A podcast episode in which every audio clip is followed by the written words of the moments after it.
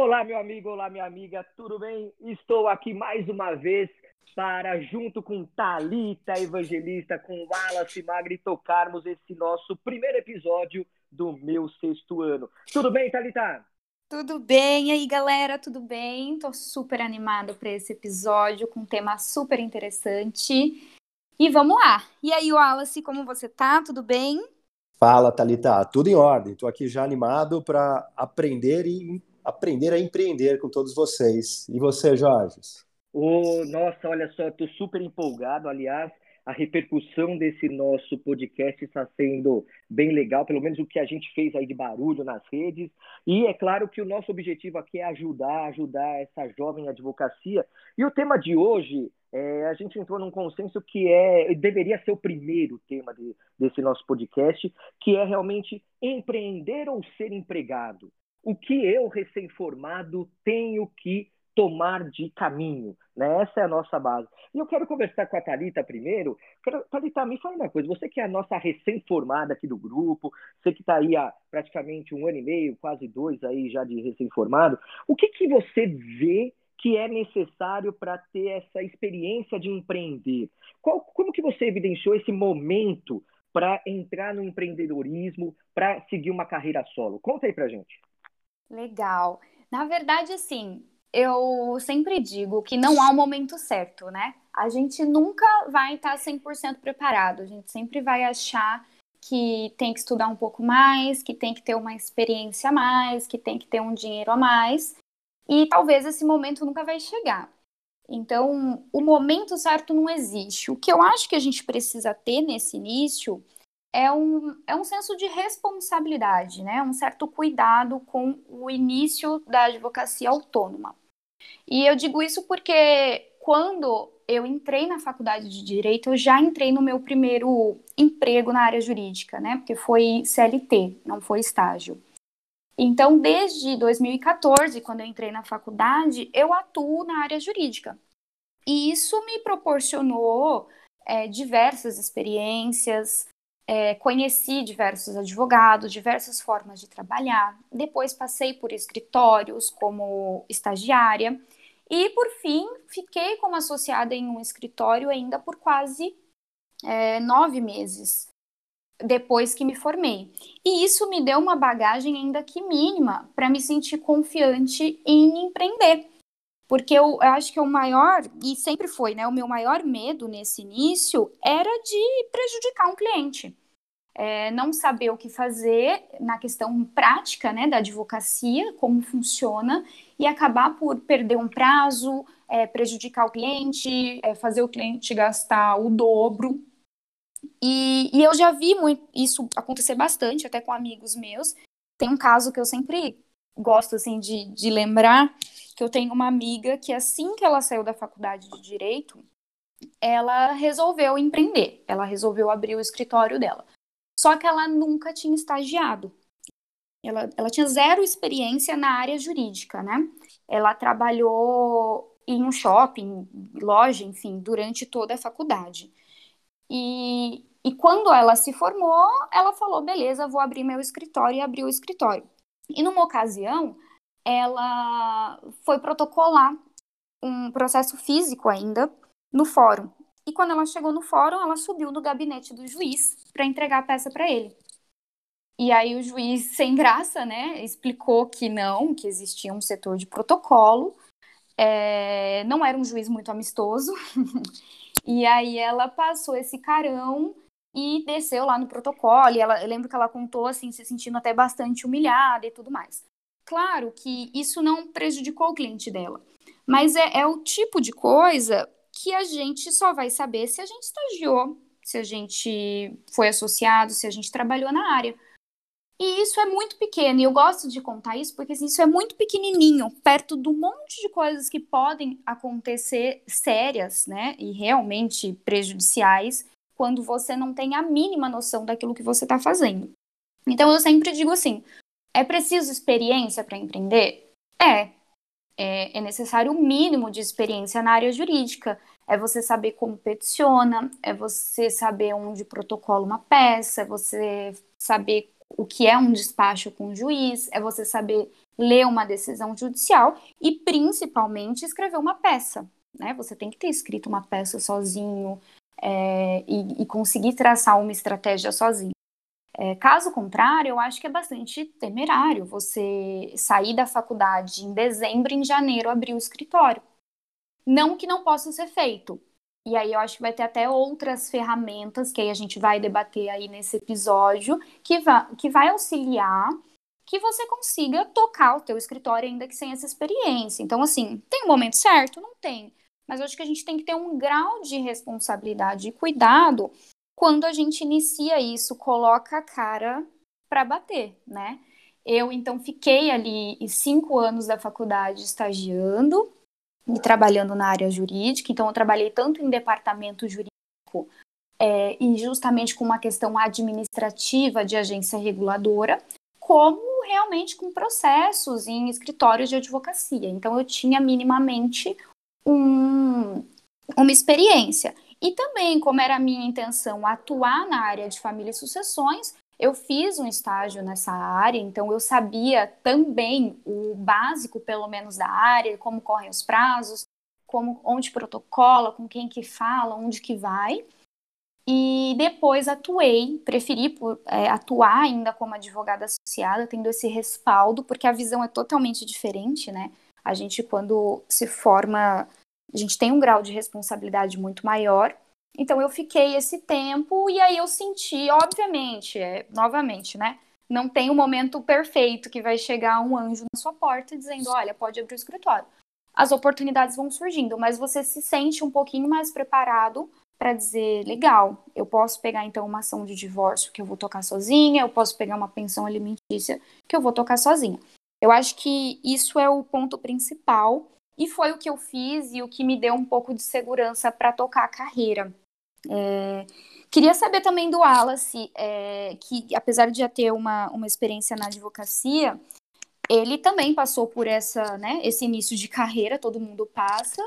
E como é que foi, Wallace? E como é que você vê isso hoje, né? Como que você viveu esse momento e como que você vê que seja essencial para o advogado recém-formado hoje?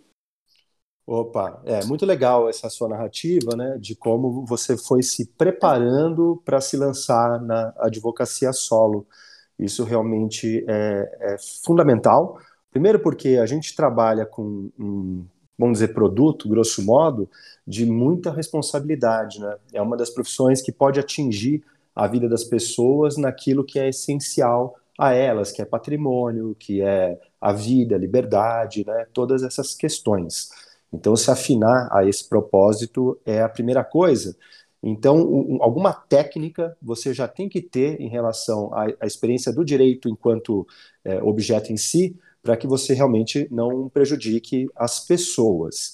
É gozado que desde lá da minha época eu sempre comecei, sempre não, eu comecei atuando de maneira independente com alguns colegas, né? E muitos deles estavam em escritórios.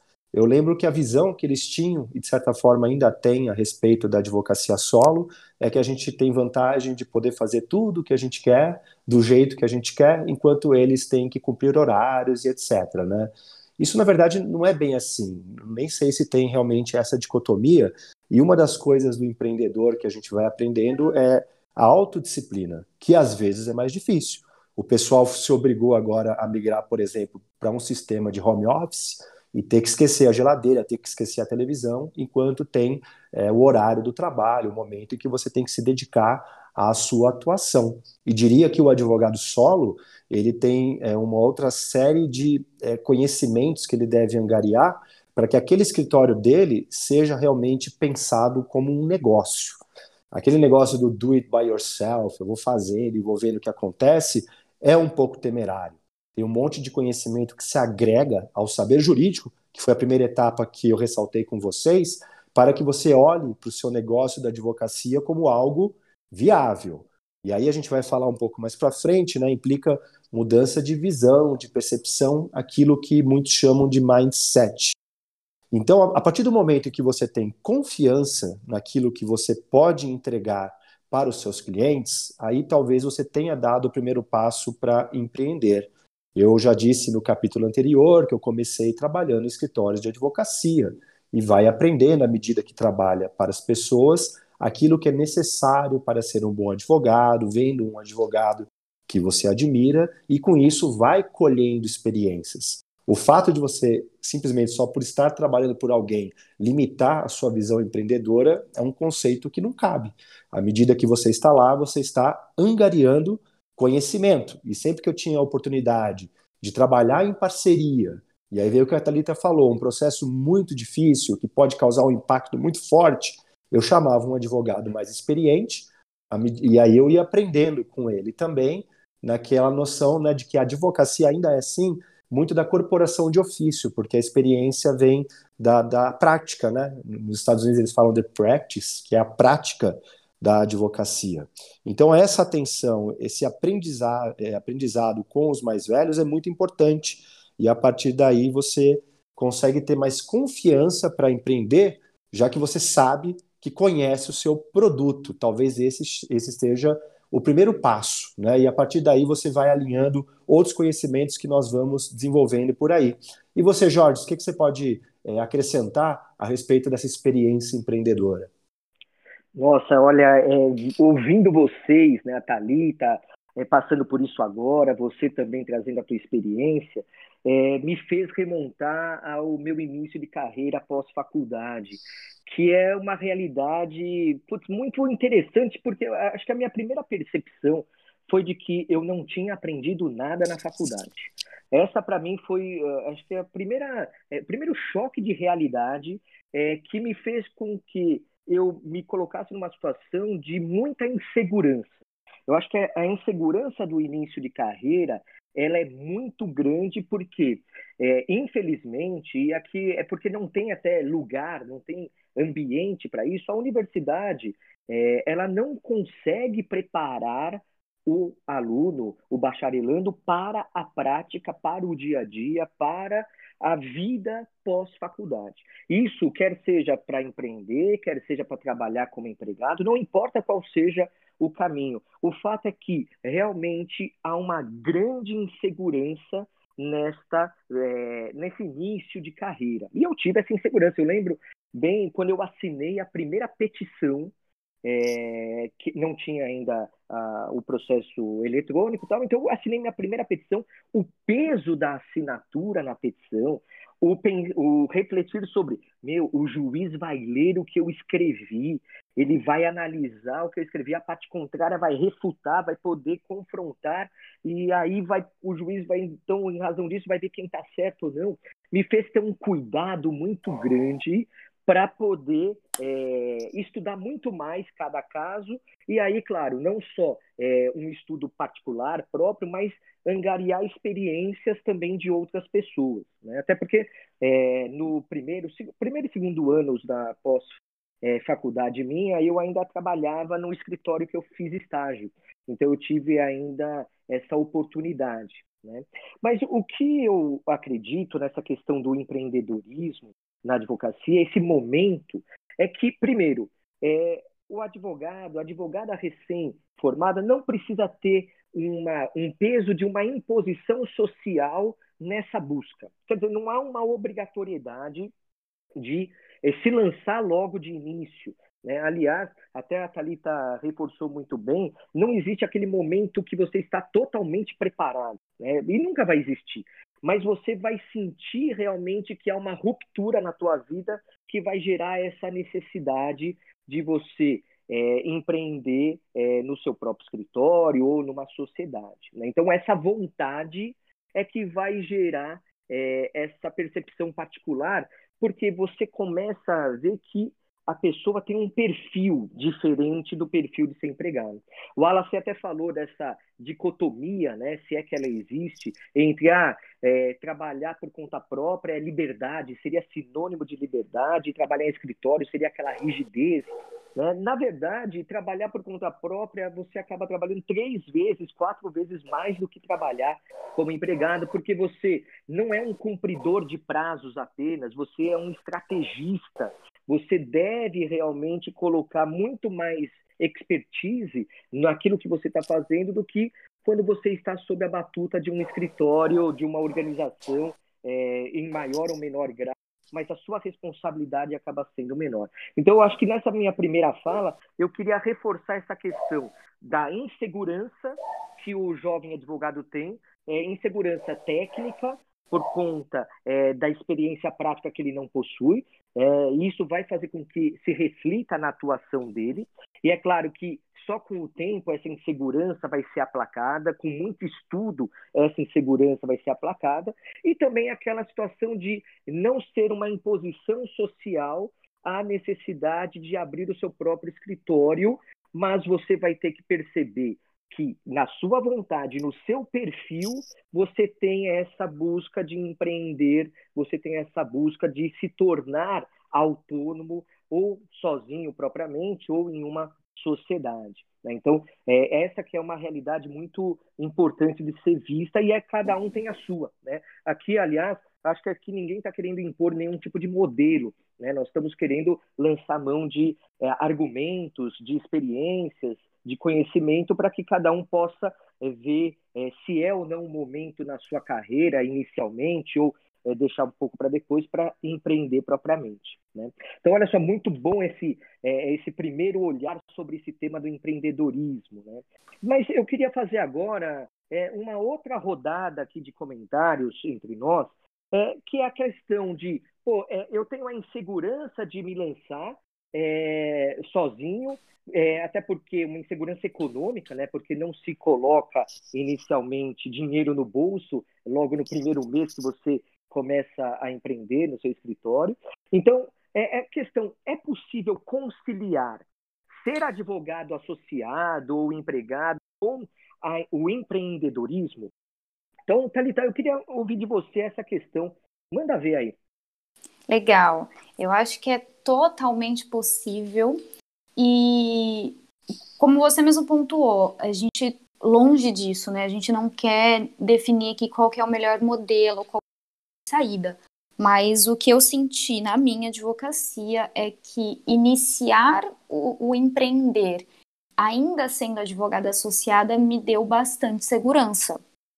É talvez um modelo bastante viável de se fazer claro, a gente tem que, que olhar para a realidade de como é o advogado associado aqui no, no Brasil, né?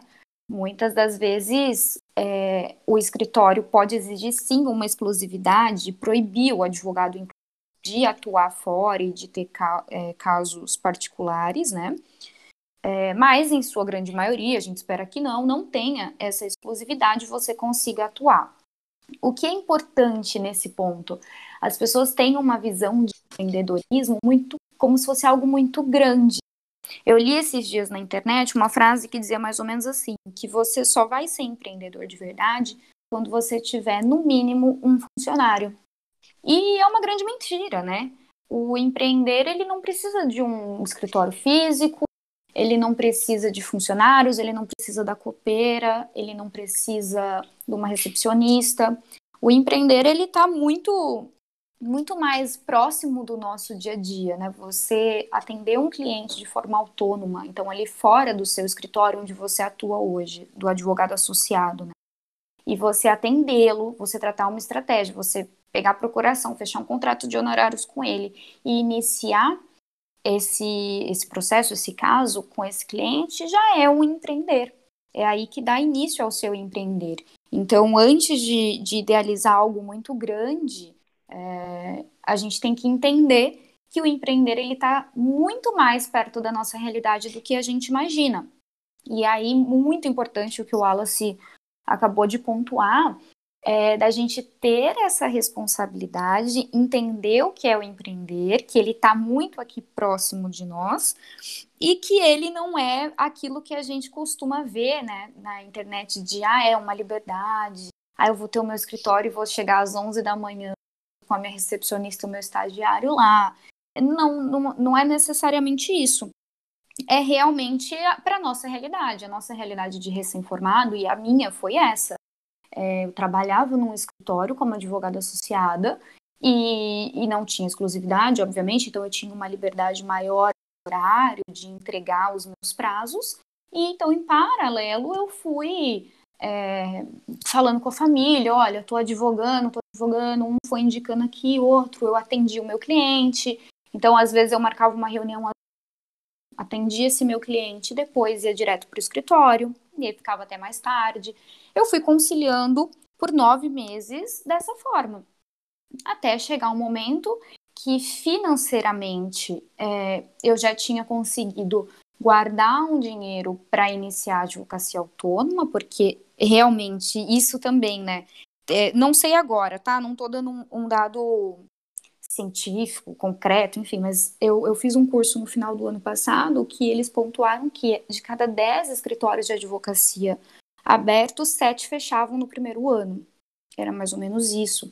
É, justamente porque as pessoas entram na advocacia, no empreendedorismo, pensando em algo luxuoso, em algo que vai dar um retorno de 10, 20, 30 mil reais mensal. E não é isso, né? Não é isso. Vai ter mês que não vai ter cliente, vai ter mês que aquela parcela de 100 reais o teu cliente vai te ligar e vai falar que não vai pagar, que era o valor da sua conta de luz. É, é isso que acontece na advocacia autônoma no início de carreira. Então, é, é possível, é possível empreender e, e ser o advogado associado, mas a gente tem que ter o pé no chão e essa visão de que é, é, aos poucos que eu vou. É como se fosse a mãe ali, né? O advogado associado, o escritório, a sua mãe, e aí você vai se vinculando aos poucos até o momento que você diz: legal, eu tenho, sei lá, 10 clientes que bancam hoje é, mais do que o meu salário, que foi o que aconteceu comigo, né? Então, os meus clientes autônomos já me proporcionavam uma renda maior do que eu ganhava como advogada associada, e eram contratos bons no sentido de fixos, né? Eu ia receber aquele valor por um tempo. Então, eu me permitia realmente abrir mão ali. E também, como o Jorge falou, você vai sentir o momento é, o, o, trabalho como advogada associada já estava me consumindo muito a ponto de eu não conseguir atender aqueles 10 clientes que eu tinha como autônoma. Então eu tive que fazer uma escolha. Financeiramente estava mais rentável a minha advocacia autônoma, é, tempo eu queria me dedicar mais na minha advocacia autônoma, e aí foi o momento de cortar o cordão umbilical ali do escritório em que eu atuava. Então, assim, é possível, é plenamente possível a você conciliar as duas coisas, mas não vai ser fácil, né? Você vai ter que talvez ralar um pouquinho mais aí nesse início para conciliar as duas coisas, mas eu acho que é um, é um passo, é uma escolha bastante coerente, principalmente para sanar essa questão da insegurança que o Jorge pontuou muito bem do início de carreira, é, estar atuando ali em paralelo depois chegar num escritório já com uma galera experiente, trocar ali uma conversa, sentir que eu estava no caminho certo, é, foi muito importante para que eu tivesse essa segurança de início de carreira. Essa é a minha visão, né? Que dá assim para conciliar. Não sei é, se todos vocês pensam igual. É, inclusive, Wallace, você, queria muito que você pontuasse o que você pensa disso. Bom, vamos lá. Eu até estava é, te ouvindo, né, e voltando lá nos tempos né, do início do meu escritório. Eu, é um traço meu muito radical. Eu nunca trabalhei para um escritório de advocacia, a não ser no estágio. Mesmo assim, não era carteira assinada. Sei lá, naquela época eu não assinava, eu também não fui atrás. Quando eu formei minha advocacia, foi sozinho. E eu lembro que uma vez eu estava fazendo trabalhista, já depois de uma primeira fase criminal, estava num trabalhista, porque as empresas do bairro me procuraram tal, e eu acabei desenvolvendo essa, essa frente, uma coisa que a gente pode também falar, né, sobre como a, os clientes que nos buscam acabam definindo um pouco a atuação. E aí, só sei que eu estava um dia lá no Fórum Trabalhista, me preparando para uma audiência, na época o Fórum Trabalhista era nos prédios meio, meio ruins ali do centro de São Paulo, e eu encontrei um professor que eu adorava de direito do trabalho. Eu gostava de criminal, mas gostava de tudo, assim. Eu sempre fui muito curioso com tudo e no direito eu adorava tudo, queria aprender. E é o professor, dá até para falar o nome dele, porque ele é um figurão, Domingues Zainag. Ele é da Trabalhista, mexe com direito desportivo do trabalho. E eu encontrei com ele. E eu perguntava muito para ele as coisas no final da aula e tudo. Então ele se lembrou de mim quando eu interpelei. E aí eu fiz aquela pergunta do advogado jovem, sozinho no escritório, é, penando para conseguir fechar a conta, né? Dependendo. Também vamos falar mais sobre isso, do investimento do hard money, que é a família dando uma força, meu pai me arrumando uma salinha para eu começar a trabalhar. e não tendo muito resultado. Aí eu me meti a falar com ele e falei, professor, quando que fica bom isso aqui? Aí ele deu uma risada, falou para mim, Wallace, eu tô há 20 anos, amigo, ainda é difícil. Foi um misto de decepção e um choque de realidade, e naquele momento eu aprendi que realmente nunca seria fácil. E a gente está aqui nesse aprendizado coletivo, né, com nós três e também com quem vai é, somando, ouvindo e depois participando, que é sempre assim, sempre buscando é, possibilidades para seguir adiante. A respeito de advogar solo ou associar-se, primeira coisa que eu falaria é que tem um falso conceito de como boa parte dos escritórios trabalham a noção de advogado associado. Eu, ainda como um professor de ética profissional, né, dei uma olhada aqui no conceito do Regulamento Geral da Advocacia, artigo 39, e, e a ideia de advogado associado é aquele que não tem vínculo de emprego e participa dos resultados juntamente com uma sociedade. A gente sabe que a maior parte dos escritórios acaba, infelizmente, utilizando essa figura para maquiar relações de emprego, não é verdade seja dita. E aí a gente fica com uma limitação do advogado associado de poder também dar aso às suas próprias ideias. Acaba sendo um advogado empregado com uma outra roupagem, né, o que com a teoria da realidade trabalhista muitas vezes dá reclamação e reconhecimento de vínculo. Então, aí, o que eu costumo dizer, precisa mudar um pouco a mentalidade. Eu, como advogado solo, muitas vezes trabalhei como um associado de um escritório maior, por uma série de razões que a gente vai tratando ao longo dos nossos encontros. Hoje em dia, inclusive, para ajudar alguns escritórios para migrar para aquilo que a gente define como advocacia 4.0, porque é alinhada às revoluções digitais. Depois também eu desenvolvo um pouco melhor esse conceito. Tem escritórios que foram muito bem sucedidos até a década passada que agora estão perdendo o campo por causa disso. E quando eu vou a esses escritórios com essas ideias mais inovadoras, uma vez teve um que me falou que eu estou fazendo consultoria para eles. Ah, os advogados aqui, eles ficam fazendo trabalho individual em casa, perde o foco, a hora que eu vou ver, estão falando com um cliente que não é do escritório, eu vou mandar embora. E aí eu tentei romper com o raciocínio dele e falar, mas por que você não deixa? Como assim? Deixa eles fazerem os casos deles e propõe uma parceria reversa. Você já tem a estrutura, ele está lá às vezes penando para atender em casa, num horário inadequado. Será que não dá para juntar as duas necessidades? E aí você amplia o escopo do seu escritório e dá para ele, usando o conceito marxista, mais valia para ele mesmo daquilo que ele vem fazendo. Né? Então, essa nova percepção às vezes pode ajudar. E é mais ou menos por esse caminho que eu aposto, e não vejo, de novo, né, rompendo com as questões muito dicotômicas do direito, é um impedimento de você trabalhar solo e, eventualmente, fazer uma união na, na, na, noção autêntica de advogado associado com escritórios maiores. Depois até vou mostrar para vocês que, como dessa maneira, atuando dessa maneira, eu cheguei até um tempo a ficar três anos como sócio do escritório, mas sempre com essa visão de novos negócios, novos empreendimentos.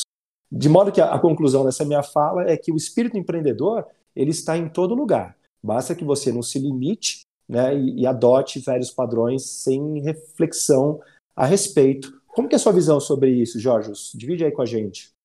Ah, maravilha. Olha, é, ouvir vocês é realmente abrir, abrir a mente para várias questões que às vezes a gente tem diretamente, é, vive essas situações, mas acaba não pensando, não refletindo totalmente sobre elas. Né? Concordo totalmente com as palavras tanto da Talita como sua, Wallace.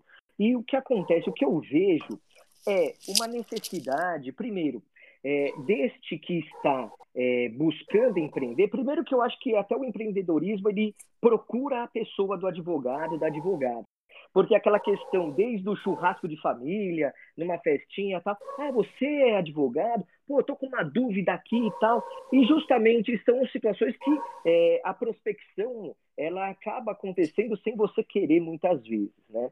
É, agora essa relação que muitas vezes no início de carreira se tem e muitas pessoas, muitos advogados recém-formados acabam tendo é, de trabalhar num escritório como associado ou empregado e eu acho que o Wallace pontuou bastante essa é, diferença e a realidade que se vive, né? O associado na verdade, é um nome bonito para mascarar a situação de empregado para que não haja reflexos trabalhistas deles decorrentes. Né? Então, eu entendo que é, na posição de associado, é, que queira é, ou venha a ter a necessidade de pegar clientes por fora, eu creio que o primeiro ponto de partida é ter um jogo limpo e aberto com o escritório. Né? Porque realmente é, vai tomar tempo, lógico, é, a advocacia ela necessita de dedicação, ela necessita de é, você entregar é, um resultado a partir de um estudo, a partir de uma é, utilização do seu tempo em pesquisas, em redação de peças, é, em ir ao fórum, audiências, despachos. Então, isso faz com que, é, quanto mais você tem é, essa liberdade de jogar com o dono do seu escritório, com os sócios desse escritório que você está associado, melhor você vai ter de possibilidade de seguir crescendo nesse empreendedorismo até ter uma, um momento de ruptura. Até você sentir essa necessidade, como a Thalita colocou muito bem na experiência dela, de realmente falar o seguinte: olha, eu tenho agora uma aptidão de conseguir voar solo, não, não tendo mais a necessidade de continuar como associada para ter aquela dependência econômica. Então, eu creio que haja uma, uma sintonia necessária entre o que o advogado associado quer com relação ao que o escritório exige dele. E a gente sabe que, infelizmente, essa realidade é muito mascarada na prática. Aliás, o Wallace tocou muito bem na ferida, é, identificando realmente que é, não é bem visto pela, pelos escritórios esse sentimento de empreendedor do seu associado.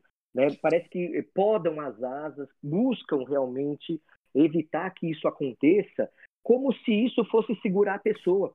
Eu acredito muito na necessidade de você ter satisfação no seu ambiente de trabalho, você ter prazer ao trabalhar, você ter um clima bem favorável, bem tranquilo. E essa situação de entender é, as vontades de cada um, claro, eu estou vendendo a minha força de trabalho para o escritório, por isso eu tenho uma remuneração mensal lá estabelecida, acabo não tendo é, a divisão de lucros e resultados como talvez deveria ter, ou como fosse mais justo, mas por outro lado eu quero também empreender e isso vai fazer com que, para eu poder melhor atender esses meus clientes, ou até mesmo trazê-los para dentro do escritório que eu estou, como o Alan se pontuou, né, de é, agregar valor para o escritório, aí sim ter uma participação mais importante nesse escritório, é interessante de ser observada. Então, até pela. É, eu não tive uma experiência tão, é, tão boa assim nesse aspecto, é, apesar de eu é, já empreender, empreender de uma certa forma quando eu ainda estava como associado, na verdade era empregado mesmo, porque eu trabalhava muito é, com uma contrapartida mínima, é, mas eu tive um momento na, na minha vida que foi de uma ruptura drástica, porque eu, depois de alguns anos sem tirar férias, né, sem é, ter um tempo para mim, eu acabei tirando férias, fiquei 40 dias, fui viajar, né? Fui para Grécia lá tal. E aí quando eu voltei, simplesmente no dia que eu voltei, é, o advogado que eu trabalho chamou e falou assim, olha, você está despedido, não quero mais seus serviços, obrigado, tchau, passar bem. Né? Na, durante as suas férias eu percebi que eu posso pagar outras duas pessoas para ficar no seu lugar recebendo menos. Né? Então eu acabei é, forçosamente indo para essa carreira solo com pouquíssimos clientes, praticamente nenhum. Né? Então, o que o Wallace falou até de ajuda da família, isso, aquilo, eu tive também bastante. É, o bom que para mim, eu, como eu, desde que eu me formei, eu já comecei a dar aulas né, em cursos preparatórios para a OAB, eu tinha uma segurança econômica, ainda que mínima, mas eu tinha uma segurança econômica para poder, então, enveredar pela carreira autônoma, pela carreira solo. Né? Mas eu acho que o, o, importante é, é, conciliar, ser o mais honesto possível com o escritório na qual a pessoa, o advogado, a advogada associada, para que evite ruído, para que evite é, situações que possam conflituar e possam gerar uma ruptura abrupta e aí a pessoa ficar realmente numa situação mais complicada nessa trajetória de buscar sua carreira solo, buscar empreender. Né? Acho que com isso a gente consegue fechar essa segunda rodada aqui de conversas e eu queria até, é, nessa mesma toada do empreendedorismo, né, é, eu queria ouvir de vocês e depois também comentar a questão que muitas vezes se observa de que ter perfil de empreendedor não é incitar a pessoa desde o começo. Né? Muitas vezes, a advogada ou advogado, eles não têm é, a percepção, ou não pensaram, ou não querem até ir para uma carreira solo em razão de todas essas agruras, de toda essa questão relacionada à insegurança econômica, à insegurança é, prática, à insegurança técnica que o começo de um empreendedorismo gera naturalmente. Então eu queria saber primeiro da Talita, é, eu não, vamos pensar o seguinte, o advogado, a advogada não tem perfil empreendedor. Mas e agora, será que isso é possível de ser desenvolvido? Fala aí, Thalita. Eu acho que é totalmente possível de ser desenvolvido. Eu sempre digo isso para os meus amigos, que é, o empreendedor é um perfil treinável. É, você às vezes vai nascer com isso. Você vai ter isso aí ao longo da sua vida, até por aquilo até que o, que o Alice também falou de que às vezes você pensa numa área do direito e a vida te leva para o outro. Da mesma forma, empreendedor, às vezes você pensa numa carreira ainda antes do direito e a vida vai te levando para outros caminhos. Eu sempre tive isso muito forte em mim, então talvez seja mais fácil para mim empreender hoje. Então, mesmo trabalhando como recepcionista lá atrás, quando eu iniciei, assim, auxiliar administrativo, eu tinha é, minha lojinha online de bijuteria, eu tinha lojinha online de roupa, de sapato. Eu sempre tive isso, eu sempre quis ter um negócio. É, eu já tive blogs, então eu já tive é, páginas na internet para publicar textos, contos. Eu, eu, sempre tive isso de querer fazer além daquilo que me que eu, que eu tinha como profissão, né? Ainda que aquilo não me desse um retorno financeiro gigante ou maior do que eu tinha na minha profissão, mas isso sempre foi meu. Eu sempre gostei de, de empreender, né? De ter algo meu, algo. Então, para mim é mais fácil. Da mesma forma, antes de cursar direito, eu ainda cursei dois anos de publicidade e propaganda. Então, essa coisa de venda, de cativar cliente, de captação, uh, em outras áreas, né? Então, dentro da publicidade e propaganda, eu estou dizendo, é, eu passei por tudo isso lá na faculdade também. Então, é, é, para mim, às vezes vai ser mais fácil, de fato, porque eu tenho esse perfil empreendedor. Eu tenho essa vontade de empreender, eu estudo sobre o empreender. Para mim é muito gostoso estudar sobre isso, sobre a gestão, sobre como fazer, como não fazer. Mas eu sei que tem pessoas que não. Eu tenho muito amigos que formaram comigo e que sempre falam isso para mim, né? Tá, mas eu não não quero isso, eu, eu não consigo, eu não consigo colocar lá minha cara, eu não consigo abrir um escritório. Tanto que a maioria dos meus amigos, é, é esse é o ponto, né, que pega. É, assim que forma, eu não tenho coragem de trabalhar sozinho. Eu não tenho, não sei o que fazer se me colocarem sozinho no escritório. Eu posso ter condição financeira, alguém pode me dar um escritório montado e falar tua, e eu não consigo, eu não sei o que fazer. Então, é perfil, né? É, às vezes a pessoa não vai conseguir desenvolver isso sozinho. E aí, claro, como eu falei, tem estudo, né? A gente pode estudar sobre o empreendedorismo, a gente pode estudar sobre administração. Aí também, é, e até falando aqui, lembrei, eu também fiz técnico de administração, curso técnico, né? Então eu, eu tive essa carreira acadêmica dentro do empreendedorismo. Então, estudar contabilidade, estudar gestão de empresa, de negócios, técnicas de marketing, eu tive tudo isso. É, e isso é treinável, né? E tem cursos aí, então tem cursos de administração, tem cursos técnicos, tem um monte de material na internet, tem o Sebrae, que dá bastante informação e bastante material nesse sentido para empreender. Claro, a gente vai sempre adequar para a advocacia, principalmente lá com o nosso código de ética, mas é possível você estudar sobre o tema. E também é, tem pessoas que simplesmente têm o outro perfil, ela tem o perfil de empregado, ela tem o perfil técnico. Então, eu tenho amigos que, por exemplo, eles querem empreender. Na verdade, eles querem ter a renda da advocacia autônoma. Mas ele não quer jamais, em hipótese alguma, é, ter que ligar para o cliente, ter que fazer essa venda, esse fechar contrato. Ele não quer isso. Ele quer sentar e cumprir prazo. Mas ele quer a renda da advocacia autônoma. É possível? Claro que é possível. E aí, nesse início, é, como que vai ser possível a pessoa fazer isso? Através de parcerias e através de sociedade. Então, eu junto lá um advogado experiente, que ele já tem o, a manha do negócio, né? Como que é empreender na advocacia. Eu junto com mais um colega que é o cara da venda. Ele vai fechar contrato, ele vai bater o martelo no preço, ele vai montar tudo aquilo com o cliente, ele vai trazer o cliente. E tem eu que vou sentar e vou fazer a peça, porque eu sou bom nisso. É, eu sempre brinco com isso, assim, a gente tem que saber no que a gente é bom, porque a gente nunca é bom em tudo. E, e mesmo tendo o perfil empreendedor, a gente nunca é 100% em tudo. Eu, eu me lembro muito bem que quando a gente iniciou o papo sobre esse projeto, o, o Wallace comentou algo muito pertinente, né? É, não adianta a gente vir aqui e falar que a gente é fera do marketing jurídico, não adianta a gente vir aqui e falar que a gente manja tudo da questão contábil e tributária de ter um escritório, porque não é verdade.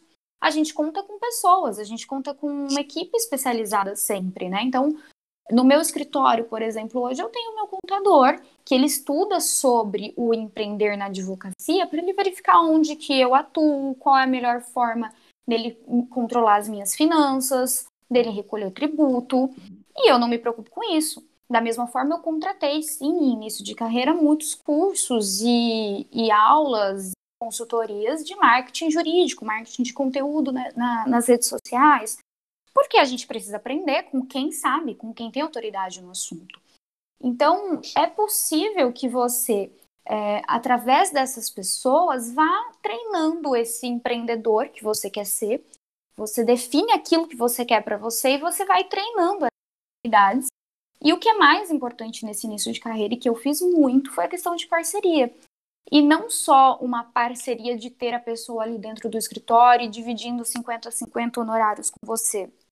É, mas eu, por exemplo, quando eu peguei o meu primeiro inventário, e, e, apesar de ter estagiado na área de família, eu nunca tinha feito um inventário do início ao fim é, é aquilo, né? Quando você trabalha no escritório, o prazo chega para você cumprir. Então, sei lá, Thalita, cumpre as primeiras declarações do inventário. Legal, eu estou cumprindo aquele prazo, não significa que eu fiz um inventário. Então, quando eu peguei o meu primeiro caso de inventário, eu paguei uma consultoria como advogada experiente. Então, paguei a consulta dela como se eu fosse uma cliente, né?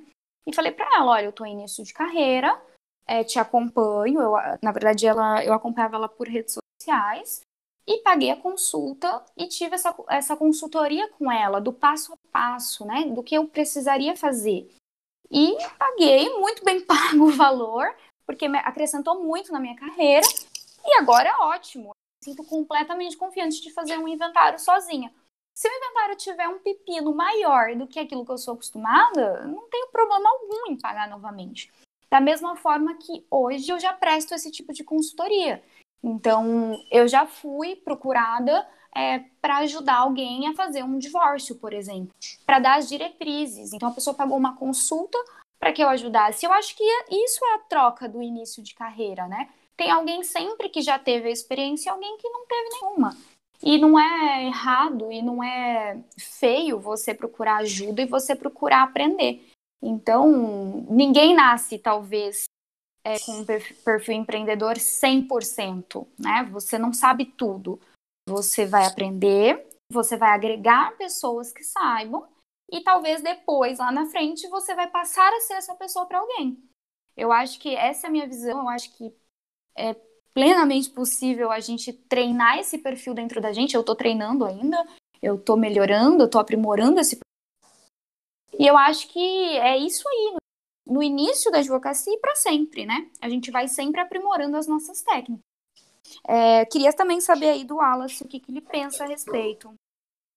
É verdade, aprender sempre, né? Por isso que nós estamos nesse grupo aqui. E eu, como disse, fui atrás da Talita porque eu sabia que eu deveria mudar algumas visões que eu tinha do negócio, do direito, e nada como jovem que está na, na caminhada para a gente poder é, olhar, ver o que, que, se faz e tentar também é, se adaptar. Eu podia estar até hoje, né, como se diz no hino nacional, deitado em berço esplêndido no meu mestrado e doutorado, fazendo mal e disso aí, da minha advocacia que já até vai bem, com a clientela que se retroalimenta, Mas eu resolvi romper com isso e dar o passo adiante, porque é claro que aquele meu perfil anterior estava fadado, né, com os dias contados.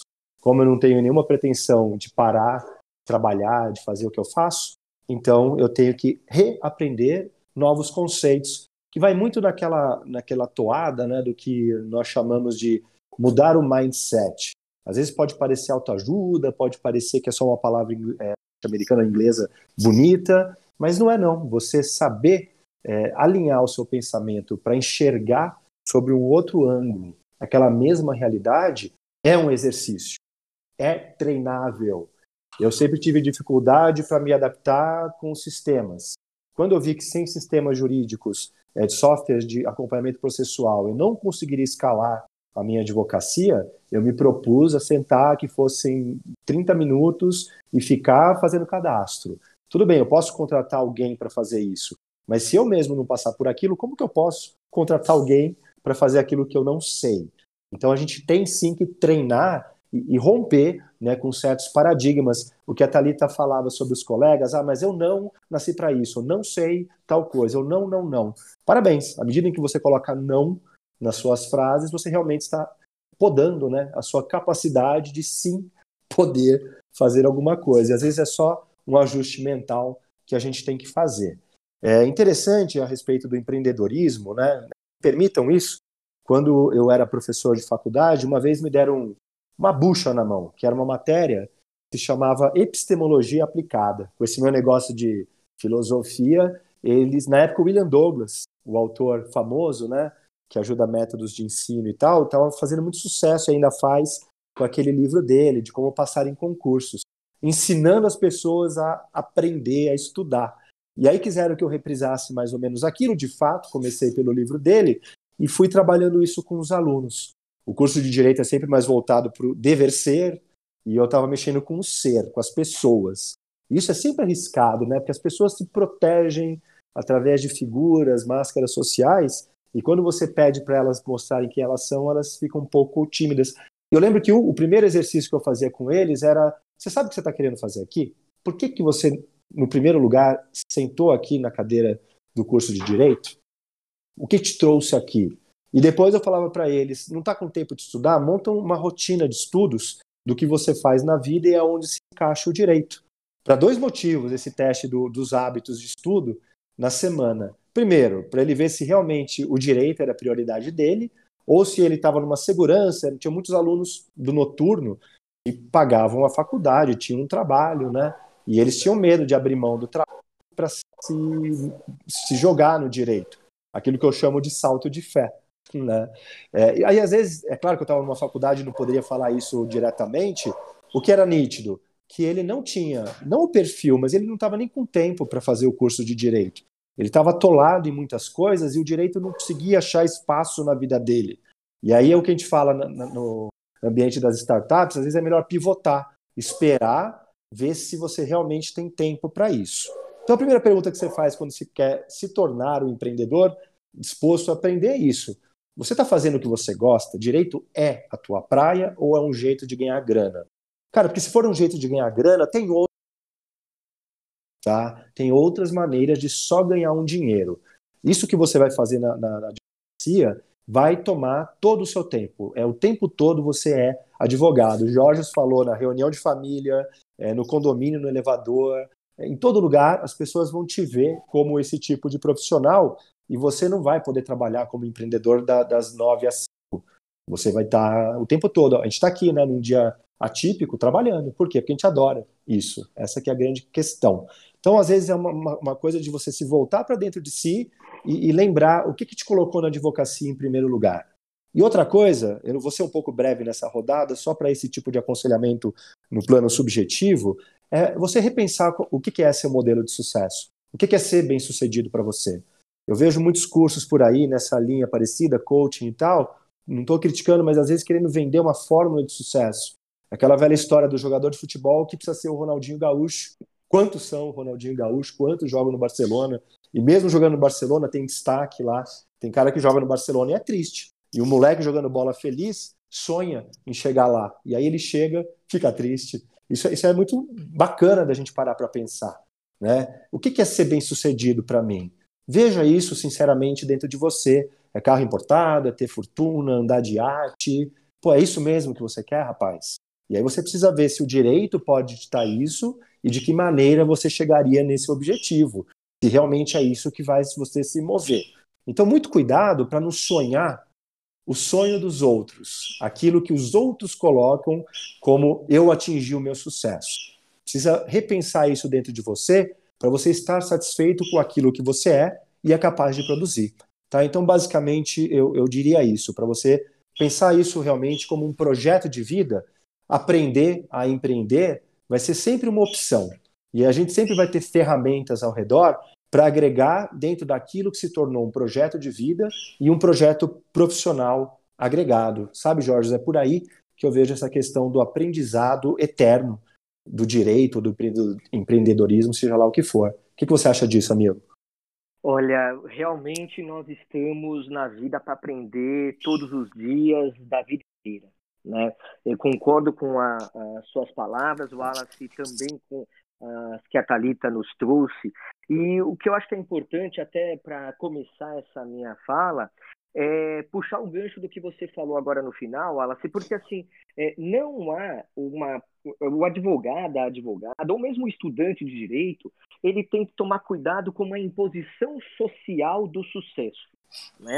Então, quer dizer, eu tenho que fazer sucesso na advocacia porque muitas vezes a família está buscando isso ou projetou na pessoa isso, é, ou então é porque ela tem uma visão da sociedade como um todo que faz com que ela precise é, ter esse sucesso dentro da profissão de advogado, de advogada.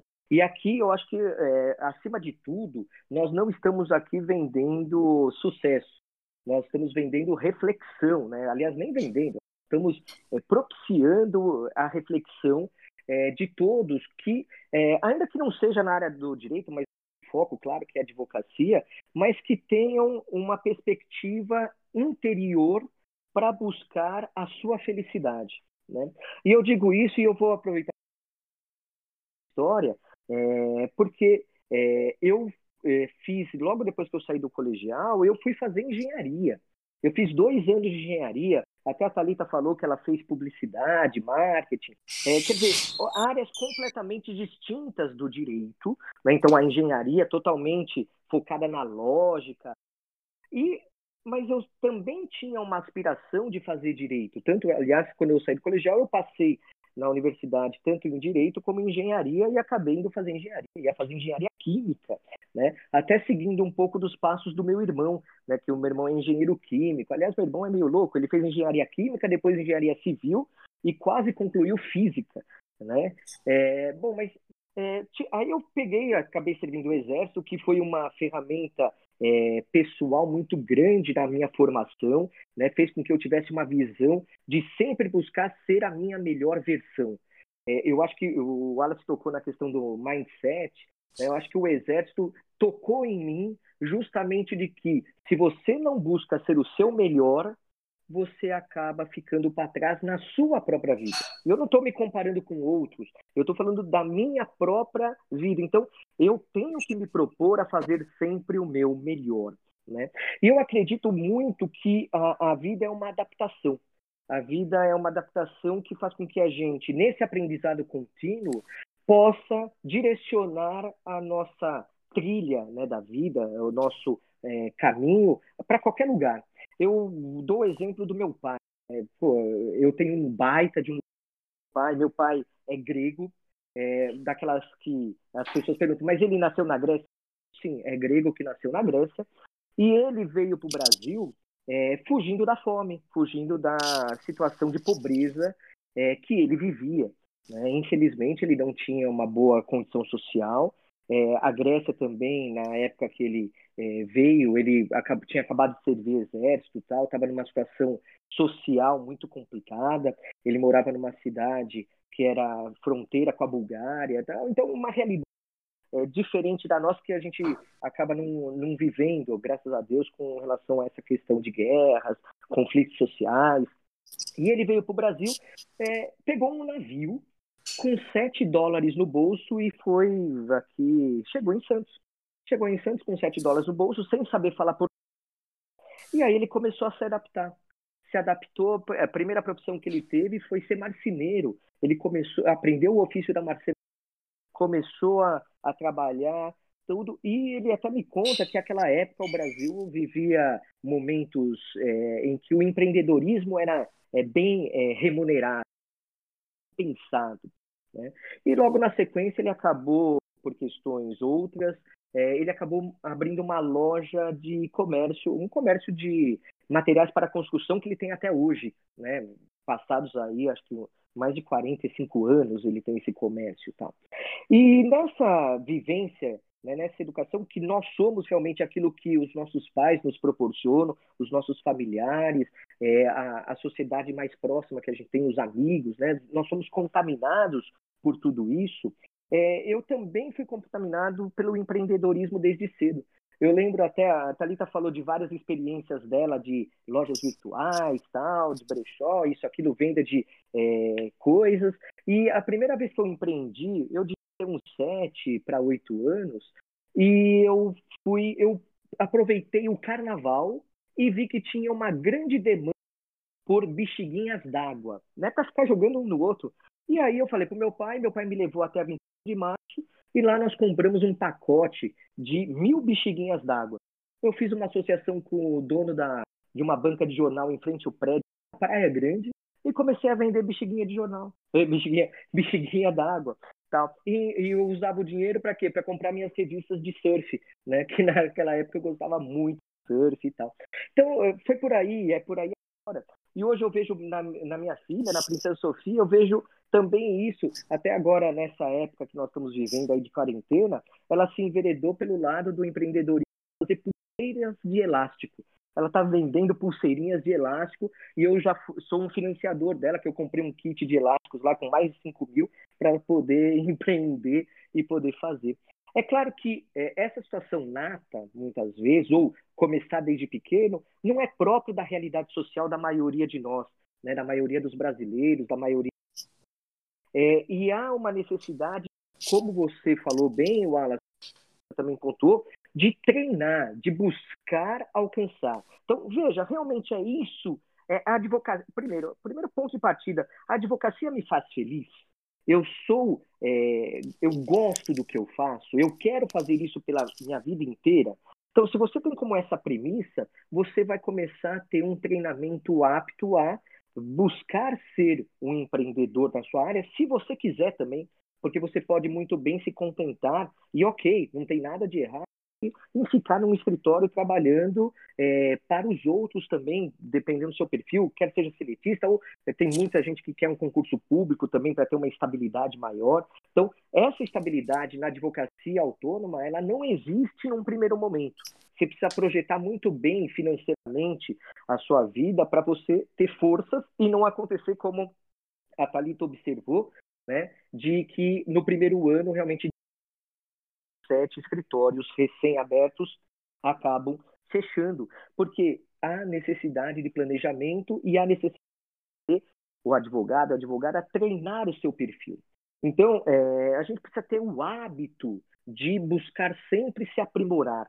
Eu creio que as oportunidades estejam aqui, é, a oportunidade de empreender ela está sempre presente, desde que você queira, desde que você esteja disposto a se adaptar, desde que você empregue isso na sua vida, criando hábitos, e faça tudo isso com estratégia, com planejamento, não presente apenas, não imediato, o imediatismo, mas também a médio e longo prazo. Eu acho que é isso que eu queria contribuir aí com essa questão de é, ser possível realmente mudar o seu mindset, né, mudar o seu perfil para o empreendedorismo.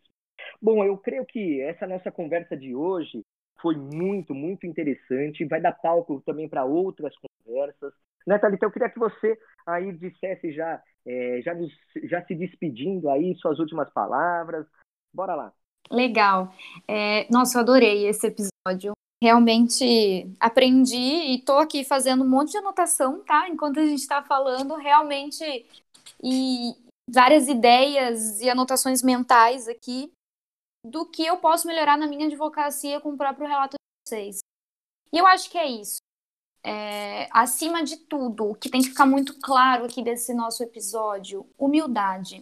A gente tem que ter humildade nesse início de carreira, de pedir ajuda, de pesquisar, de estudar, de procurar melhorar, porque é, é isso que vai realmente criar uma base forte para que a gente possa obter aí sucesso, seja lá o que for sucesso para cada um de nós, né? É isso, eu queria agradecer, adorei, adorei, adorei o episódio. Agregou muito aqui e espero que aí também. Beleza, e aí, Wallace, manda ver aí na sua despedida.